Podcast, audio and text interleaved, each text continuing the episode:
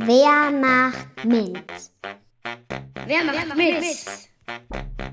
Auf den Spuren von Frauen in Naturwissenschaften und Technik. Gertrude Kurz Delare. Diesmal geht es um Gertrude Kurz Delare. Gertrude wurde am 15. Mai 1905 in der österreichisch-ungarischen Monarchie im heutigen Wien geboren und starb Mitte 1990. Sie arbeitete als Technikerin. Als Jugendliche besucht Gertrude das Schwarzwald-Gymnasium. Später beginnt Gertrude ein Medizinstudium an der Universität Wien. Sie merkt aber schnell, dass Mathematik und Physik sie mehr interessieren als der menschliche Körper und seine Krankheiten. Also wechselt sie das Studium.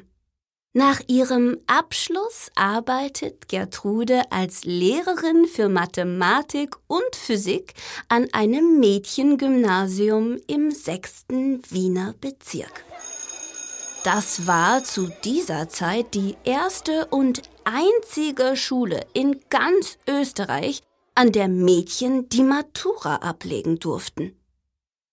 Der Einfluss der Nationalsozialisten wird immer stärker. Als Gertrude 31 Jahre alt ist, wird sie wegen Hochverrats angezeigt, weil sie ein Schreiben gegen die Nationalsozialisten verbreitet hat.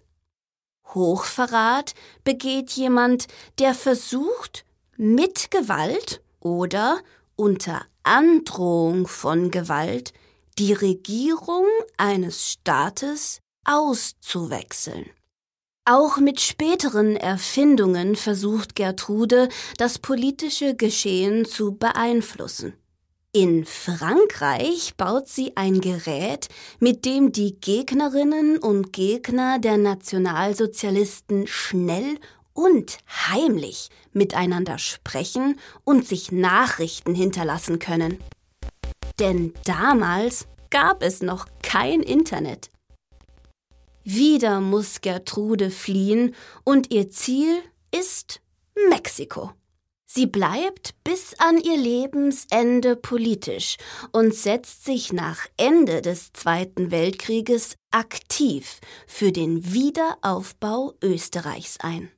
Was macht Gertrude zu einem Vorbild? Gertrude Kurz Delare setzte sich ihr ganzes Leben lang für Mädchen und Demokratieförderung ein. Außerdem führte sie zwei völlig neue Studienfächer an der Nationaluniversität in Mexiko ein. Machst du mit? Machst du mit? Lea Let's Empower Austria.